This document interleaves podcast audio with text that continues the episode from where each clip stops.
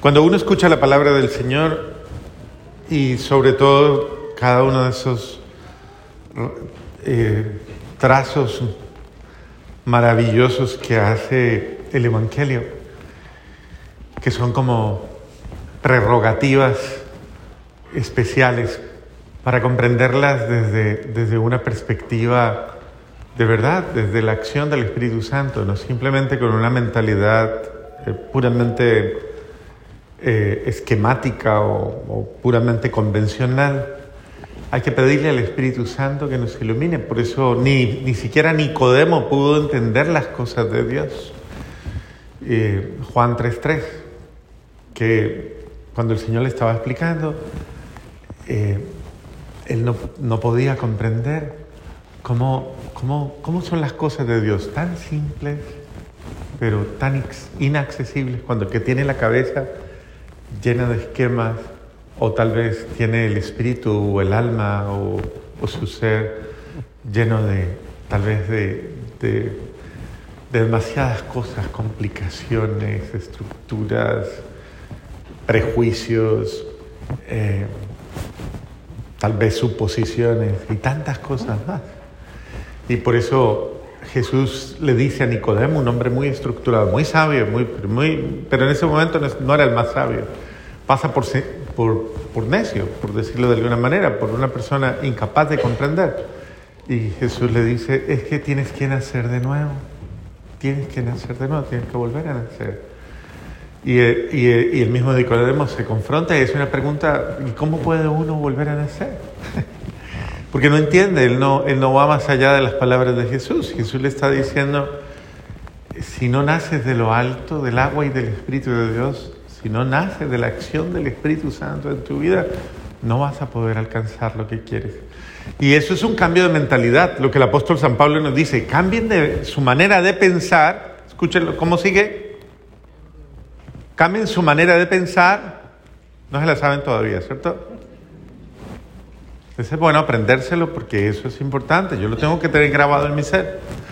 Cambie su manera de pensar para que cambie su manera de vivir. El problema, el problema está metido aquí y aquí. Lo que pienso, lo que creo, lo que y lo que y, y esto que he estructurado aquí, que lo he puesto como como un sistema casi infranqueable de emociones y de sensaciones y de sentimientos y los tengo ahí. Porque como ya la gente hoy día es menos racional y más emocional, entonces la gente ya a uno le dice, pero lo ha pensado y dice, sí, pero no lo siento. bendito sea Dios. Entonces esperemos a que lo sienta. Y esa es una experiencia en la cual se buscan sentimientos y con esos sentimientos se busca precisamente eh, responder a lo que Dios le está proponiendo.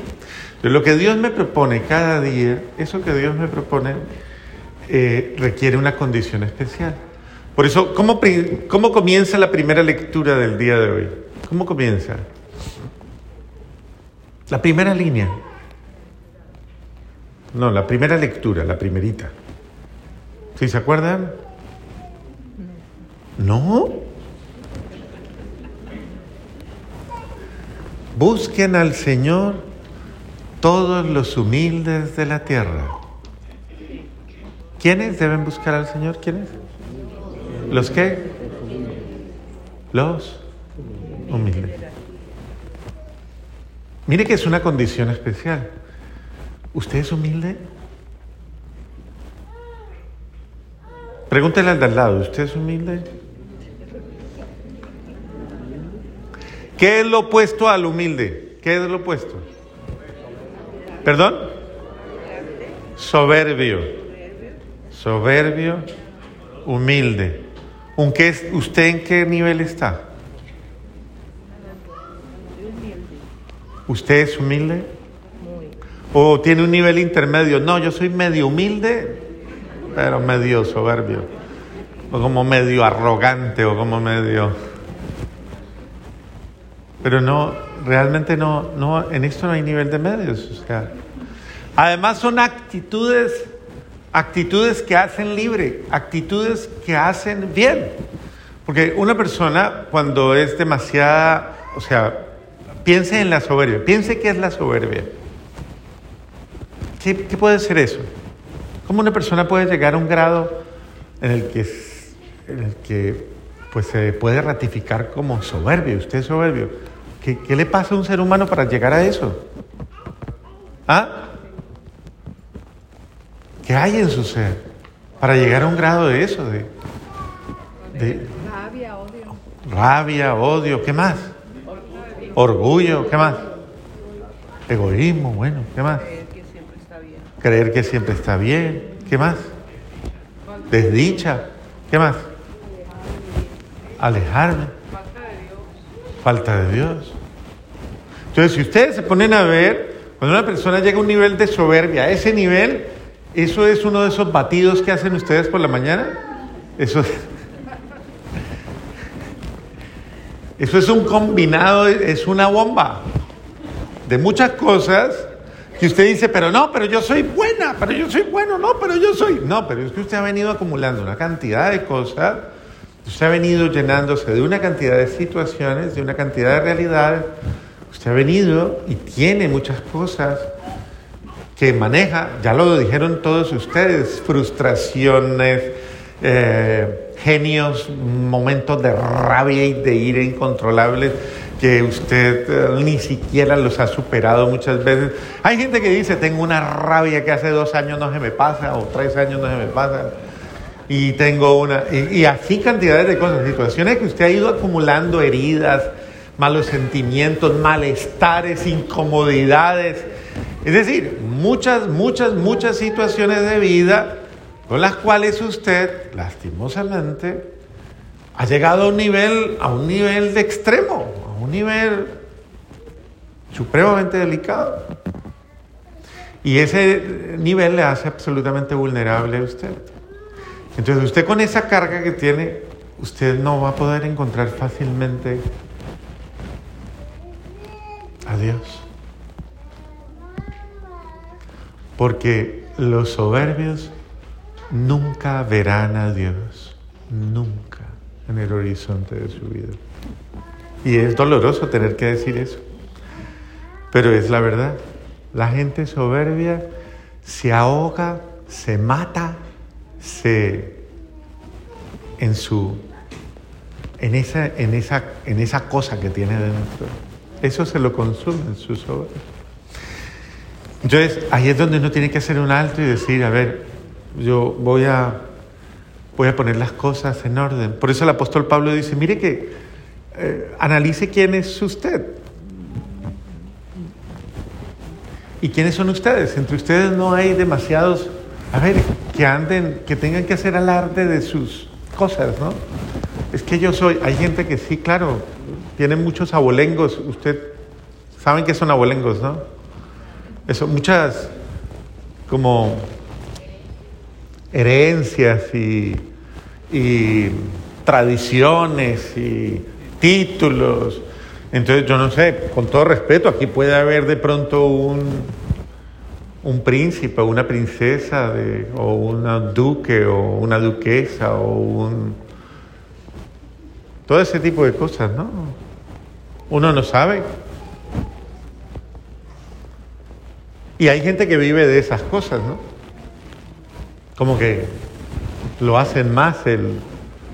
Y a veces se lo dicen, a es que usted conociera a mi familia. Y a veces yo digo, mejor que no me la presente, porque si esta es la muestra,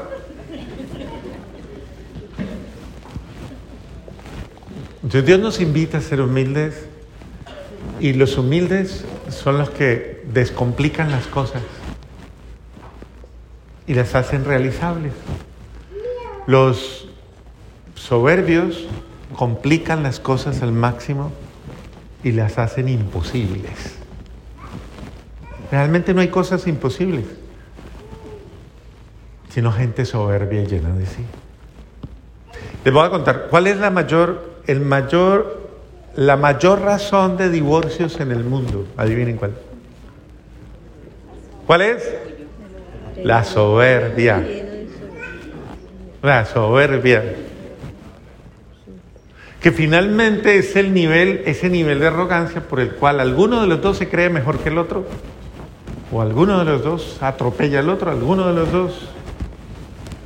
Y ese nivel, y hay mucha gente que se separó, no porque en el fondo ni siquiera se quisieran o se tuvieran cariño, sino que era, fueron incapaces de superar su soberbia, su orgullo, de pedir perdón, de bajar la cabeza, de ser humildes, de reconocer, de cambiar. Entonces, eh, eso requiere un esfuerzo muy grande. Y el Señor hoy lo señala como dichosos aquellos que perseveran, dichosos aquellos que se esfuerzan, dichosos aquellos que luchan por lo que vale la pena, dichosos aquellos que ponen todo su empeño, que ponen todo su entusiasmo, que saben que nada es fácil, pero que tienen la generosidad de decir, hombre, lo voy a hacer porque mejor que mi orgullo es la paz, mejor que mi soberbia o que mi arrogancia es la la armonía en mi hogar, es la concordia. Mejor que mis razones y mis motivos justos es no perder al otro. Y así sucesivamente. Eh, uno dice, todas esas dichas, porque son dichas, ¿no? Dichas, dichas. Esas dichas requieren mucho esfuerzo. La dicha del que es puro de corazón, eso requiere eso requiere matar en mí la impureza, dejar de ver pornografía, dejar de ser morboso, morbosa, dejar de andar teniendo una mentalidad enfermiza y de andar, eh, o sea, dejar de, de acumular una mentalidad superficial y puramente perniciosa y aparente y superficial y externa y nada más. Y dejar de vivir en la vanidad del cuerpo o de las pasiones o de las emociones. La pureza implica verdaderamente una limpieza de mi ser en todos los sentidos. Y un pacífico, deje de ser tan impaciente. Comienza a tener el valor y el heroísmo de dominar aquellas todas realidades que a usted le impiden, le impiden. Tiene que luchar. ¿Con quién hay que luchar? ¿Ah? Sí, dígale al de al lado, usted no tiene que luchar contra mí, dígale, dígale, no.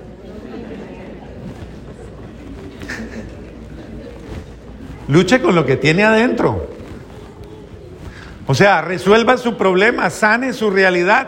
Dichosos los pacíficos, claro, que han trabajado fuertemente para superar aquello que muchas veces les desfigura.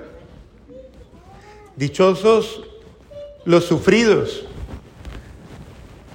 ¿Cuántas veces uno tiene que tolerar y soportar y sobrellevar a los demás? Usted no sabe usted cuánto se lo aguantan o cuánto se la aguantan. Pregúntele al de al lado si quiere saber. Yo le cuesto mucho, pregúntele y verá, dígale, yo le he costado mucho a usted.